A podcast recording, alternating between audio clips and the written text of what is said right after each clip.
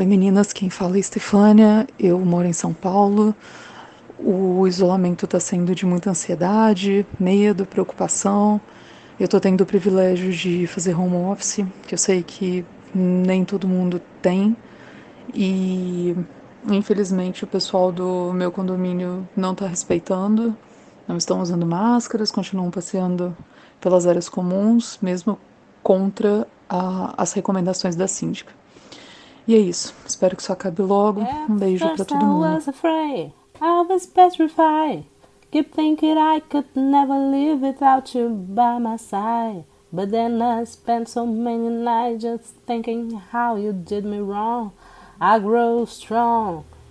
And I learned how to get along, and so you're back from outer space.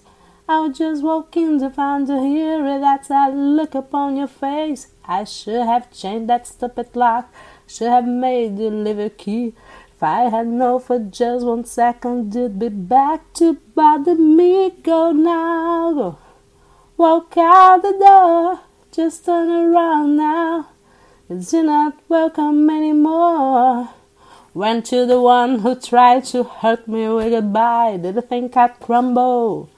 Did you think I'd lay down and die? A parte mais importante. Oh no, not I. I will survive. Oh, as long as I know how to love, I know I'm still alive. I've got all my life to live. I've got all my love to give. I will survive. I will survive. Hey, hey. E assim que começa mais um Bora marcar! Uhul! Eu sou a Angela Senna. e eu tô sozinha aqui hoje. E eu tô me sentindo meio esquisita. Porque, né? Tô aqui, gravando as minhas coisas bem sozinha. E esse é o meu episódio, olha que coisa. E eu tô vindo falar sobre a minha quarentena. Olha que coisa interessante, né? Meu lockdown. Ai, gente. Sei lá. Meu meu lockdown. Aí vou, vou fazer. Eu, eu, fiz um, eu fiz um roteiro, mas eu parei de seguir o roteiro. Então eu vou seguir o roteiro agora. Aí eu né, cantei o Survive, mas maybe I won't survive. Mas o I aí é sobre a humanidade em geral, porque o que, que eu acho? A humanidade vai survive. É, agora, se eu vou, se as pessoas que eu amo vão, são outros 500. Bem, isso aí são para, isso aí eu tenho que fazer um podcast mais místico, né, que eu fale da das minhas crenças, enfim. Eu acho que nem todo mundo vai querer ouvir falar, eu ouvir falar sobre isso. Ah, gente, deixa eu ver o que, eu tenho feito basicamente nessa quarentena. Eu tenho trabalhado, porque sabe o que, é que acontece? Eu não estou de lockdown, eu sou serviço essencial. Eu trabalho numa indústria farmacêutica e presta serviços, presta serviços não, uma indústria farmacêutica que atende ao, ao Ministério da Saúde. Então, é, quem me segue sabe onde eu trabalho. é, mas não vou falar aqui porque vai que alguém escuta e, enfim, deu algum problema. Mas é, eu trabalho e eu tenho que estar lá todo dia e esse trabalho é. E ok, né? Tá bom. Ok, não, gente. Sim. Eu sei que a galera tá reclamando que a, a falta de contato humano, né? A falta de contato ali físico, presencial tá fazendo mal para a cabeça do pessoal. E eu tô falando só de quem só tem isso para se preocupar. É, não tô nem falando de quem tá com medo de perder emprego, de quem perdeu emprego, ou de quem não tem é, os autônomos, né, que ganham mediante trabalho, enfim. Vou falar só da galera que pode estar de home office em casa. Gente, quem tá na rua também, quem é trabalho essencial, também tem muito medo, porque a gente trabalha com um monte de gente, né? Então, assim, chega final de semana ou durante a semana mesmo, a gente não sabe quais são os hábitos daquelas pessoas com quem a gente trabalha. Claro que cada um, todo, que todo mundo recebe a mesma informação para se cuidar, etc, etc, mas a gente sabe que, infelizmente, tem um monte de gente que pensa diferente do, do que a gente pensa e às vezes está minimizando essa pandemia. Mas eu vou falar sobre isso um pouco mais à frente. Aí eu vou falar sobre, eu quero falar como eu me senti no início da pandemia. Primeira semana, se eu não me, se eu não me engano, eu tinha uma gira. E eu sou da Umbanda, né? Quem já ouviu falando. E eu senti falta basicamente de estar lá. Mas assim, era como se fosse um final de semana onde eu não poderia estar. Então, tudo bem. Mas aí vieram os outros finais de semana. E eu não pude estar de novo. Aí eu fiquei, né, senti falta, porque você tem outros irmãos de santo, assim como as pessoas têm é, suas religiões, onde vão congregar com esses irmãos dessa, dessas religiões. Você sente falta da troca, da conversa, do presencial mesmo, né? É, mas aí o meu, a minha casa espírita, a gente tem um grupo de WhatsApp. Talvez o grupo de WhatsApp exista para toda e qualquer é, união de uma ou mais pessoas, obviamente precisa de mais do que uma, né? Senão é você sozinho falando, eu já estou divagando, mas é, uma ou mais pessoas com um objetivo comum. E aí, é, quando você tem aquele hábito né, de encontrar com essas pessoas que têm o mesmo objetivo que você, ou objetivos parecidos, próximos, você sente falta de estar ali com aquelas pessoas. Quando é uma questão religiosa, você sente falta do da, da discussão sobre assuntos religiosos, sobre a gente, né, a mente... A gente, estou devagando de novo. Mas então, voltando. É muita falta, a gente sente falta, eu imagino que não só eu sou, esteja sentindo falta de estar com essas pessoas falando sobre a minha fé, é, exercendo é, pessoalmente, pessoalmente não é a melhor palavra, né, mas é, fisicamente, né, aquilo que eu que eu acredito. Aí nesse grupo de WhatsApp, eu antes de eu começar devagar eu estava falando sobre isso, lembrei agora. Nesse grupo de WhatsApp a gente se encontra nos dias de gira e canta, as, canta os pontos. Ah, vai ser aquela gira seria de tal orixá e a gente canta pontos daqueles orixás ou daqueles, daquelas entidades de luz. Aí assim a gente mata um pouco a saudade. Essa é a maneira que a gente, a nossa estratégia para amenizar um pouco a falta aqui é, estar presencialmente no, na casa espírita dos pais. Mas uma coisa que eu decidi na minha quarentena, que no caso, para mim, que estou saindo todo dia para trabalhar normalmente, é quarentena apenas daquela da, dos espaços de lazer, ou é, me limitar só sair para trabalhar e mercado. Farmácia a gente chama, comida, quando vai comer fora, a gente chama. É, então eu tô me. É, não estou nas, na casa dos meus familiares, não estou levando minha mãe, porque minha mãe é idosa. Minha esposa é é mais jovem, do, um pouco mais jovem do que eu, mas é, se não tem necessidade de estar na rua, ela também evita. Ela, ela tá de quarentena, ela e minha mãe estão de quarentena, eu não. Mas desde a minha segunda, desde a primeira semana, eu estou completamente tomada por uma. Primeiro era uma ideia e agora é uma decisão. Eu vou cortar o meu cabelo curto. Eu acho que eu vivi a vida inteira para esse momento porque eu quero meu cabelo curto. Eu, pro casamento, pra festa de casamento, que nós tivemos em dezembro, pra reuniãozinha de casamento, eu fiz assim um side cutzinho, né? É que é uma vergonha, uma sapatão só ter side cut aos 40 anos é uma vergonha. Isso daí eu acho que dá uma cassação de carteirinha desse sapatão, mas a gente, né, vamos, nunca é tarde para corrigir os nossos nossas falhas. E eu fiz o side cut e, gente, é bom demais. É bom demais. E agora o sidecut está crescido. E eu estou com cachinhos, pequenos cachinhos lindos. E eu há muito tempo não conheci meu cabelo é, natural sem química. E olha, gente, é muito fofinho meu cabelo. Eu não sei se é porque também, né? É só um pedacinho, eu tô achando super fofinho fácil de lidar, porque depois. Mas quando eu comecei a fazer, a deixar o cabelo liso, não tinham tantas todos os produtos para manter o cabelo natural. E a minha pele é muito oleosa. E para eu manter o cabelo natural, eu tinha que usar uns cremezinhos para dar forma, né? Tinha não. Eu gostaria de usar cremezinho para dar forma. A gente, na verdade, a gente não tem que nada, né? A gente só tem que respirar, cagar e comer, não uma coisa da outra, né? Vocês entenderam? Porque o resto são todas escolhas que a gente faz. Mas, gente, as meninas, eu acho que elas não vão gostar desse programa porque eu não paro de devagar. Porque quando eu não estou com outras pessoas que possam me dar um norte, aí eu fico aqui devagando, entro num papo viajante, bem doido. Aí, Tava falando de. Ah, tá. A gente não tem que nada. Mas hoje em dia tem um monte de produto que talvez, e eu estou dizendo talvez, porque eu vou passar pela experiência da transição, e se não der certo, eu vou alisar tudo de novo, porque eu não tô aqui para me irritar com o cabelo. É, tem uns produtinhos, por exemplo, eu comprei óleo em gel. Primeiro que assim, na minha cabeça, eu não tô conseguindo juntar as duas, os dois estados aí, né?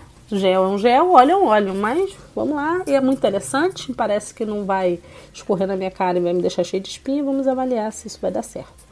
Então, assim que a Juliana, que cuida do meu cabelo, estiver podendo trabalhar, estiver podendo pelo menos receber, nem que seja clientes de números limitados, é, eu vou pedir para ela tosar o meu cabelo.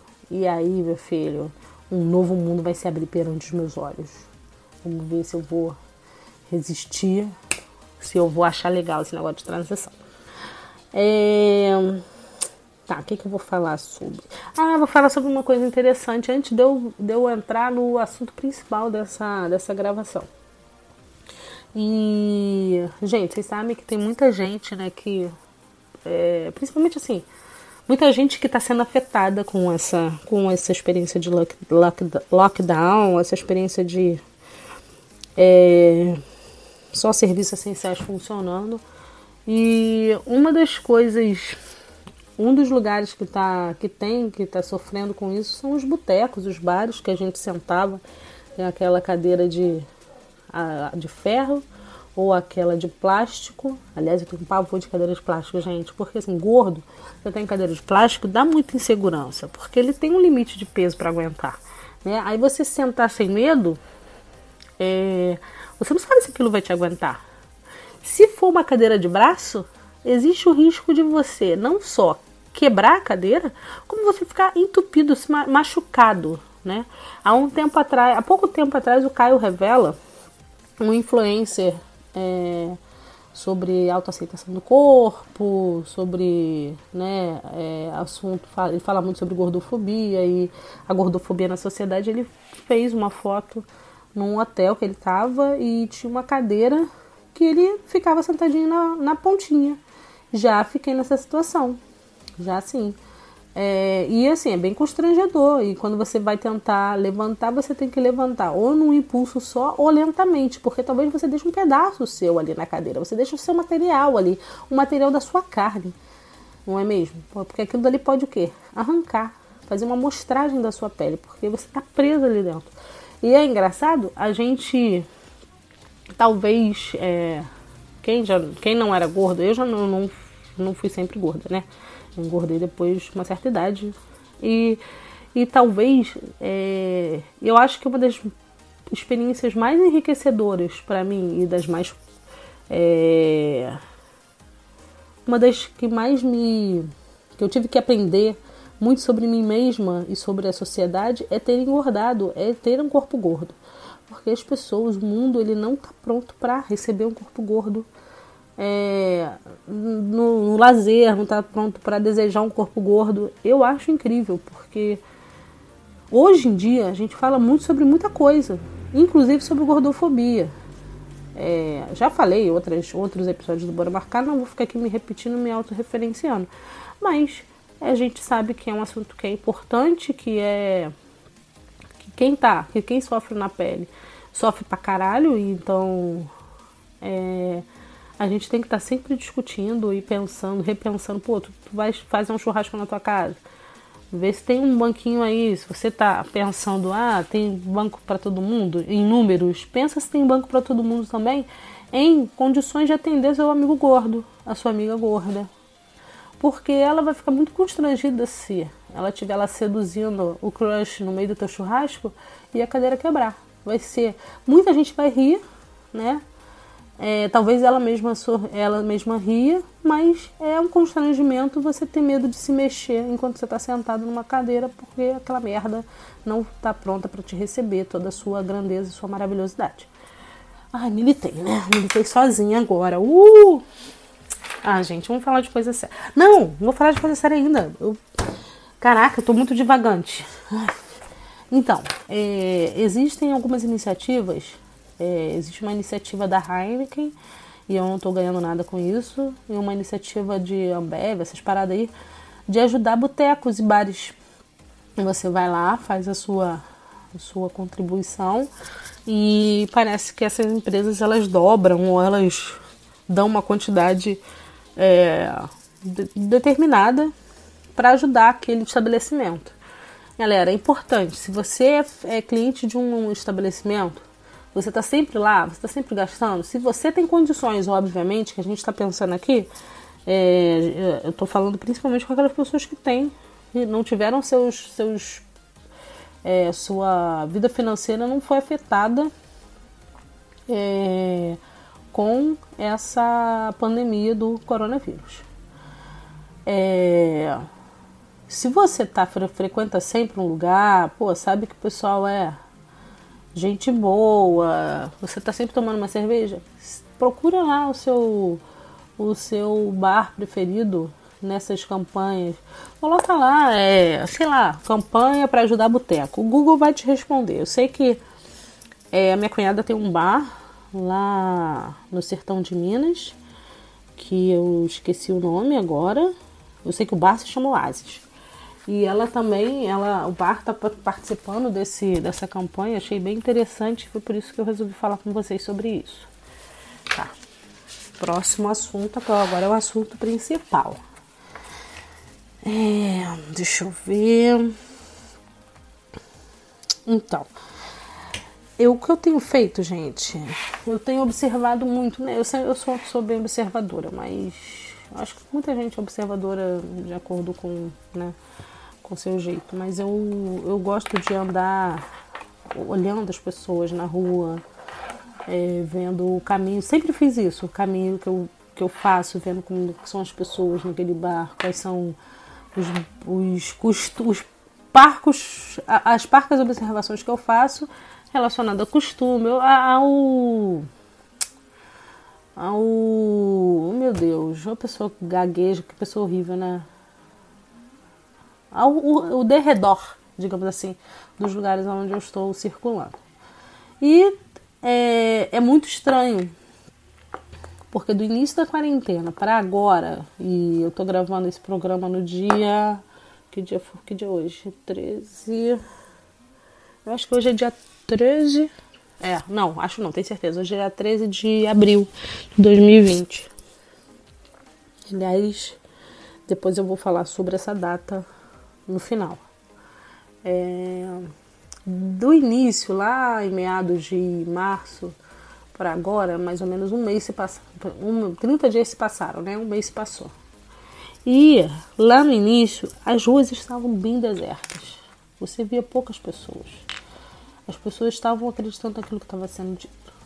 Agora, com é, as frequentes declarações daquela cavalgadura que chamamos de presidente, que não foi eleito com o máximo, com o maior número de votos, é, pelo menos não de votos válidos, né? Mas foi eleito, ou melhor, ele foi eleito com o maior número de votos válidos, não com o maior número de, vo de votos das pessoas que votaram, porque muita gente votou nulo e votou branco. Mas aí, né, cada um com. Estar em cima do muro também é a posição. É, isso eu sempre falei na minha vida e acho que vou falar isso para sempre, porque quem não escolhe um lado já escolheu um lado. É, porque olha aí a responsabilidade. Ai, Angela, mas você está responsabilizando quem votou no branco? Então também, né, lado. Não era uma decisão difícil. Aqui não é, foi aquele editorial do Estadão, acho, né, que falava, ah, é uma decisão difícil. Decisão difícil meu cu, né, gente? Pelo amor de Deus. Não tinha decisão difícil era entre a bestialidade que a gente está vivendo agora, um cara que hoje, hoje não, ontem, numa live que a gente está ainda no início, na previsão dos cientistas, é, beijo Atila. Atila nem vai ouvir isso, mas enfim, tô mandando um beijo para ele. É um beijo do universo. Que vai receber, ele vai receber. É, a previsão é que a gente, ontem próprio o ministro lá dele eu também não vou falar sobre ele aqui nesse programa, senão vou me estender demais. é, falou que a previsão é que a gente alcance o platô, o pico, sei lá, é, em maio, junho. Ele ontem, no domingo, ao mesmo tempo que o ministro dele fala, dava essa entrevista, que ia ao ar essa entrevista, ele estava falando que a gente. que é, esse negócio aí de vírus, né, tá ok? É, parece que já tá indo embora. Então a gente tá fudido, galera, porque esse cara é ainda o pastor de muitas ovelhas. E ele afeta aquela galera que votou nele de uma maneira que eu fico bem impressionada. Como tem gente que defende esse homem. O mais chocante é você acompanhar. Eu que estou indo na rua todos os dias, né? De segunda a sexta, estou indo todos os dias. A progressão conforme as declarações dele. No, a, uma das, das declarações mais é, fudidas que ele fez no dia seguinte eu peguei engarrafamento na rua. E no dia anterior não tinha quase carro na rua. O cara é um, o cara é um manipulador fudido. As pessoas eu também não vou entrar no mérito de que quem escuta uma cavalgadura daquela tem seus interesses, né? Ou tá ali mergulhado no seu preconceito e ele é de certa maneira um, uma lente do que as pessoas que votaram nele é, carregam dentro de si, e é assim, esse é só um dos pensamentos em relação a quem votou nele, né? Eu tenho gente que eu gosto, que eu gosto muito que votou nele, mas sinceramente, não dá para acreditar em inocência de quem votou num cara desse. A gente sabia, eu, eu, eu conheço esse cara desde que eu tinha uns 11 anos, porque é, eu tenho familiares militares. E esses familiares votavam nele porque ele dizia que ia defender os direitos do militar. Só que ele sempre foi uma merda. É, ele sempre defendeu um monte de coisa errada ele sempre falou bem de, de, ditadura. E eu era uma criança metida besta, eu ficava lendo jornais, então eu, eu, eu conheço esse cara há muito tempo. Não é surpresa. Não é surpresa é as merdas que ele fala. Porque ele sempre falou merda. Mas ele sempre teve o público dele. Agora, ele, te, ele conseguiu alcançar dentro do âmago das pessoas um lado de preconceito tão grande que as pessoas compraram a ideia dele ser presidente. E não vem com essa que dizer que é piada, não, porque não é piada, não. Não tem piada aqui, não. Sem, sem risadinha. Mas então, voltando. É, eu tenho visto que a rua tá ficando. tá saindo de deserta para super cheia. E uma das coisas que me fez escolher o assunto que eu vou falar agora é sobre a quantidade de homens em situação de lazer na rua. Gente, a gente precisa educar melhor, melhor os nossos homens, nossos meninos.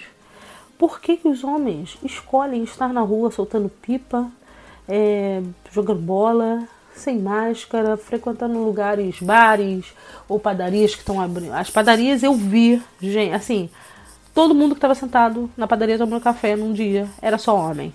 Eu nunca vi tanto homem aglomerado na padaria. E eu frequento aquela padaria regularmente parece que vira uma questão de honra. Eu vou falar que eu vou estar junto com o presidente, sem exagero, Globo lixo. A Globo é lixo não é de hoje.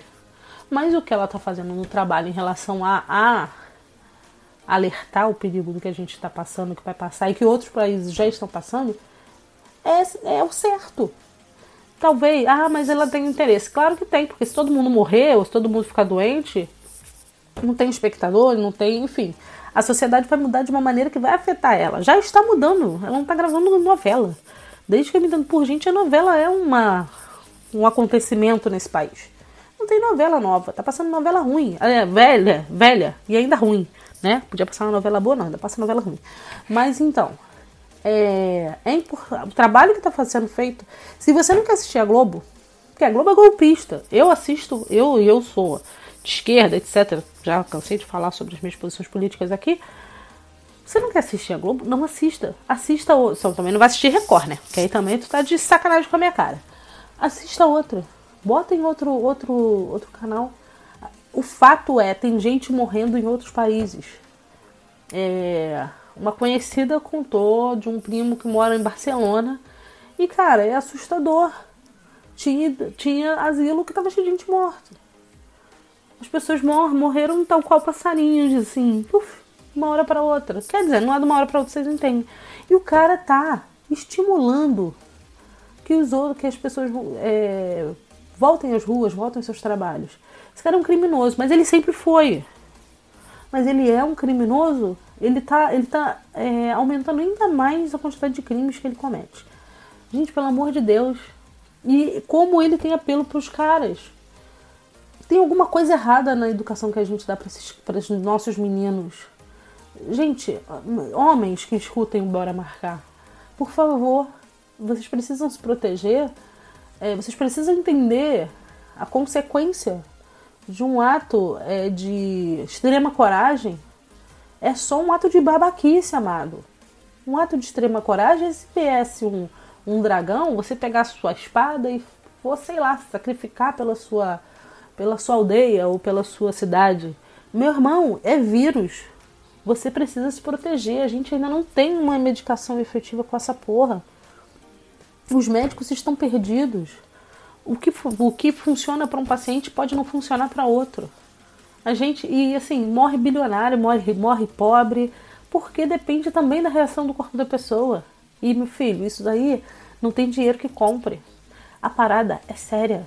Tem gente morrendo. Pessoas próximas a mim, assim, pessoas conhecidas, digamos. Dois homens, jovens, menos de 60 anos, um de 47, outro de 51, morreram. Pneumonia aguda. Gente, é sério.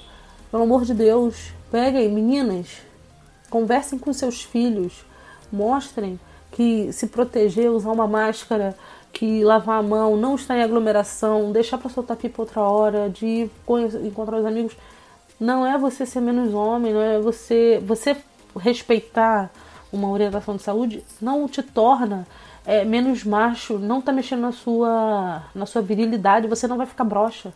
Você só vai ficar, só vai aumentar as possibilidades de você não se infectar e vai aumentar a possibilidade de você ficar vivo. A gente precisa acabar com isso. Eu não sei, eu fico bem desesperada quando eu vejo esses moleques soltando pipas jogando bola, homem velho no bar. É, tô vacinado. Meu irmão, tu não tá não. Vai morrer que nem peixe, afogado nos próprios fluidos. O peixe não fica afogado, né? Mas vocês entenderam. Ai, gente, é isso. Vim falar de masculinidade tóxica. Olha, é, eu consigo entender um cara que se arrisque na rua, mesmo que não esteja certo para trabalhar, ganhar o dinheiro dele, ele é autônomo, não está inscrito em porra nenhuma, o cara vai lá e meter as caras na, no risco. Mas eu não consigo entender quem está correndo atrás de pipa, correndo atrás de bola, tomando cerveja no bar. Não consigo. Você é só babaca. Você vai se contaminar, vai ficar muitas vezes vai ficar sintomático, vai levar doença para um colega de trabalho que está respeitando a a porra do, do, do lockdown todinha, a pessoa vai levar aquilo para alguém mais frágil dentro de casa, ou ela mesma pode morrer e ela não vai saber nem de onde pegou. Porque ela não está indo, ela só está indo trabalhar porque ela é serviço essencial. Isso eu tô dando um exemplo assim, se fosse alguém com quem eu trabalhasse, ou alguém do meu convívio. É, você não está afetando a sua vida, não é a sua vida que você está protegendo, você está protegendo a vida da, da sociedade, das pessoas com quem você convive. Ah, gente, é isso, eu acho que eu já passei até do meu, do meu tempo. Eu quero fazer só uma menção que hoje nós perdemos o Moraes Moreira. E é um cara, eu gosto, sou uma pessoa que gosto muito de forró. E eu senti muito a partida dele, mas eu acho que a melhor maneira da gente lembrar de alguém que a gente que, que a gente gosta, que que fez parte da sua vida é cantar, falar sobre a obra dele. Então eu vou terminar é, esse Bora Marcar de hoje é, com um trechinho da música dele. Preta, preta, pretinha, preta, preta, pretinha. Então vou cantar uma música que fez sucesso na voz da Marisa Monte, que se chama Menina Dança. Quando eu cheguei, tudo, tudo, tudo estava virado. Apenas viro, me vira, mas eu mesma viro os olhinhos. Só entro no jogo porque estou mesmo depois Depois de esgotar, tempo regulamentar. De um lado o olho desaforo, que diz o teu nariz arrebitado, que eu não levo pra casa. Mas se você vem perto, eu vou lá, eu vou lá. No canto do cisco, no canto do olho, a menina dança. E dentro da menina ainda dança. E se você fecha o olho, a menina ainda dança. Dentro da menina ainda dança. Até o sol raiar até dentro de você nascer, nascer o que há. É isso. Moraes Moreira que possa ir em paz. Uma bela missão. Missão de trazer uma bela obra. Galera, acabou, né? Meia hora, vamos matar. E bora marcar? Esse encontro você não pode adiar. Pode sim. Diversidade coletiva.